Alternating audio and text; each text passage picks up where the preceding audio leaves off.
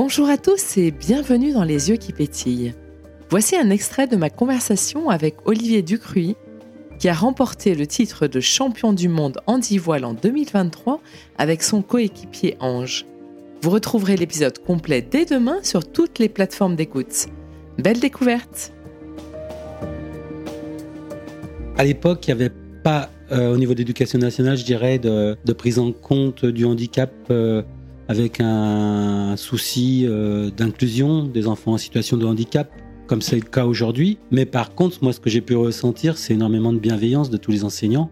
Donc une prise en compte humaine, tout simplement, du handicap. Et vis-à-vis des copains, c'était pas un sujet. Et de temps en temps, il fallait se battre, mais pas contre les autres. En fait, il fallait se battre contre son handicap pour arriver à le surmonter. Parce que, ben, au fur et à mesure des années, la vue elle baisse, et puis euh, la scolarité est plus compliquée. Les profs vont plus vite. Donc voilà, quand on peut pas lire au tableau, ce qui était mon cas, il faut tout prendre à l'oreille.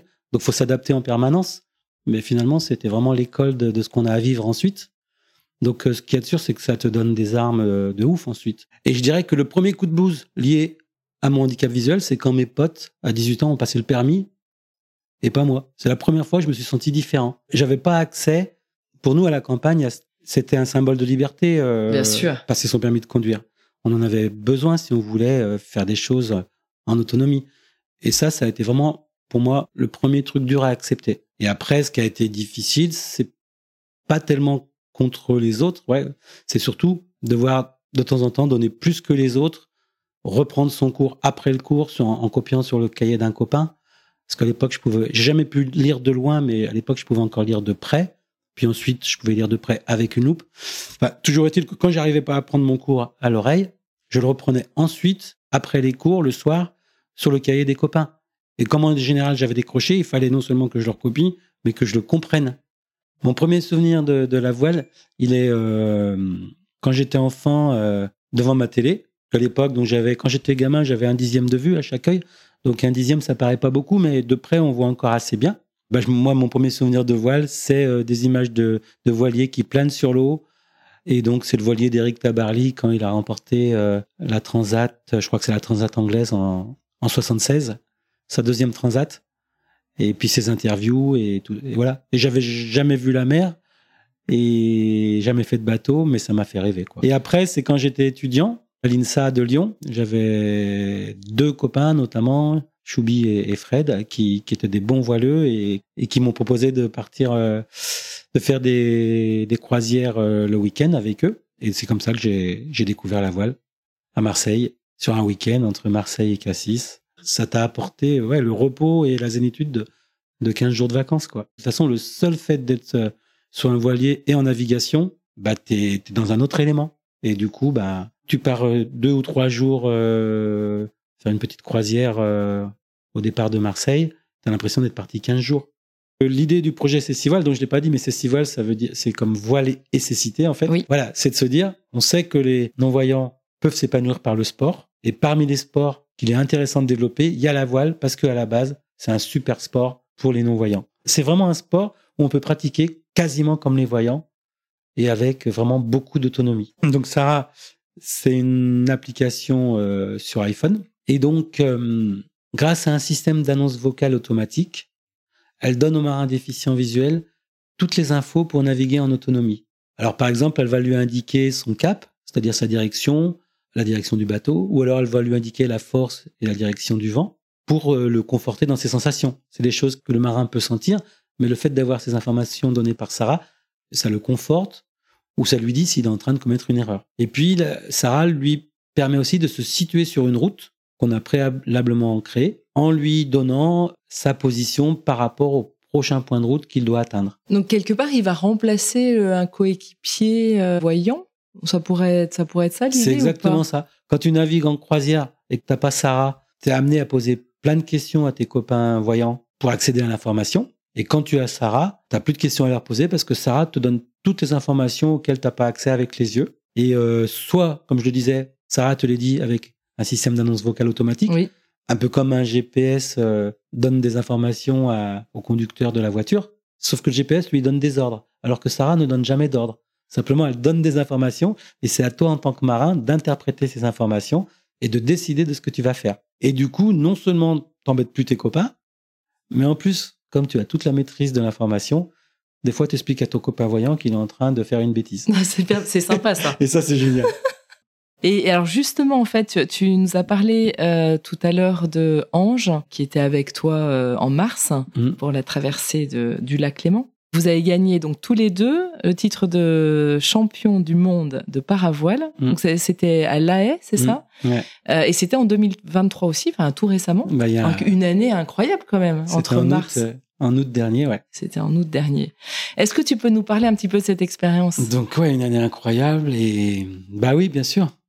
Parce que quand même, si si as eu vent, c'est ça, de de ce qu'on fait en voile, c'est grâce à ce titre. Du coup, après, voilà, c'est vrai que la, la, la, compète, ça a été génial. Ça s'est passé comme dans un rêve. Qu'est-ce que tu as ressenti euh... bah, Des émotions hyper fortes. Des émotions hyper fortes. Moi, il y a des moments que, que j'oublierai jamais, quoi. C'est la neuvième course euh, qui fait que quand on gagne cette neuvième course, euh, on est sûr d'être champion du monde avant même la dixième. Et là, on le sait à l'arrivée. Et, et, là, le dernier bord, euh, t'es sur l'eau, mais en fait, t'es sur ton nuage. Parce qu'en plus, on avait mis quand même pas mal de distance au deuxième sur cette manche-là. Et, et, du coup, bah, tu, tu profites, quoi. Et, Vous avez pu profiter de la dixième manche comme des fous, quoi. Parce que c'était ouais, fait. Ouais. Oui, on en a profité, mais c'est le meilleur souvenir, c'est la neuvième, quoi. La dixième, ouais, il y avait plus d'enjeux. Les enjeux, Il y avait plus d'enjeux, mais le... nous, on s'est fait un point d'honneur à la, à la disputer hyper sérieusement pour pas influer sur le classement. Parce que en fonction de notre place, ça pouvait changer le podium, selon qu'on soit devant ou derrière certaines équipes. Donc on l'a fait. On finit deuxième de cette manche-là et à 5 mètres du premier et on n'est pas content parce qu'on voulait la gagner.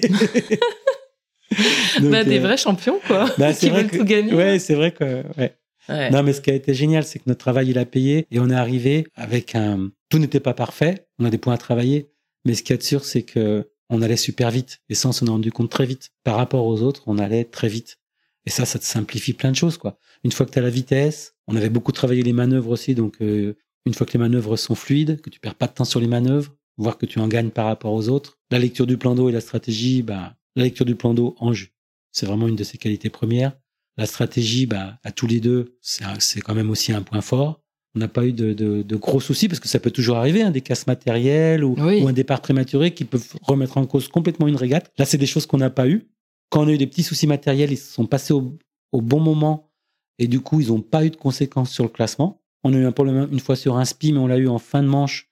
Du coup, on a pu résoudre le problème après l'arrivée et ça nous a pas pénalisé. Sur la neuvième course, donc celle qui nous assure le titre, on a aussi un problème quand on doit hisser le spi au début du dernier bord. Et là, du coup, parce qu'on a un gros nœud dans la, dans la drisse, c'est-à-dire la corde qui permet de monter le spi. Donc, on a la bonne réaction déjà, on s'énerve pas. On descend avec nos deux voiles en ce qu'on appelle en ciseaux, les deux. C'est-à-dire, euh, en raccourcissant la route, en fait. Et pendant ce temps, bah, moi, j'essayais de défaire ce nœud parce que sans speed, tu vas quand même beaucoup moins vite, donc on avait un risque que l'autre nous rattrape. Et là, je me souviens, on est resté zen. Ange, il a géré sa barre. Et moi, je me souviens très bien je me suis dit, euh, bon, Olivier, ça, c'est le nœud le plus important de ta vie. il faut y arriver. j'ai mis une éternité, mais j'y suis arrivé. Et quand le, quand le spi est monté, j'ai demandé à Ange, euh, est-ce que les deuxièmes sont passés? il m'a dit non. Donc déjà, on avait gardé notre première place. Et du coup, là, c'était fini. C'était fini. On, savait que, que c'était gagné, quoi. Et le fait qu'on ait eu cette petite embrouille qui aurait pu nous coûté la première place, pas le titre, mais, mais en tout cas, on n'aurait pas eu le titre tout de suite. Je pense que ça a décuplé encore le bonheur qu'on a eu sur cette arrivée-là. Quoi. D'abord, tu es sur ton nuage. On est revenu, on est des bons vivants, donc euh, on a bien arrosé ça aussi, entre nous et avec les copains. Et un truc qui prédomine quand même, c'est le sentiment d'avoir fait un truc de ouf et que voilà, c'est un aboutissement et c'est un truc qu'on t'enlèvera jamais. Tes émotions, tes moments, tu seras toujours champion du monde euh, par la voile 2023. La prochaine chanson que je vais enregistrer, c'est une chanson qui s'appelle Un vent de liberté et donc qui, qui joue un petit peu les deux passions, la chanson et la voile. Voilà. Et c'est une chanson qui exprime le ressenti des, des marins euh, non-voyants et quel sentiment de, de, liberté justement on peut éprouver. Génial. Et la différence qu'il y a de d'être sur un voilier où où tu as l'impression qu'il n'y a pas de il y a pas d'embûche, que tu glisses sur l'eau et que tu gères ça très bien, et puis la différence avec euh, le fait d'être à terre, euh, où là tu te sens vraiment comme une personne à mobilité réduite parce que sans ta canne, tu peux pas te déplacer. Et même avec ta canne, tu le fais, mais c'est pas forcément fluide. Ça demande de l'énergie et c'est pas fluide. Exactement. Et le fait que quand on est sur le voilier, on oublie complètement le handicap. Ça commence en disant un vent de liberté souffle sur mon visage et sensations étranges, j'oublie ma cécité. Mais c'est exactement ça.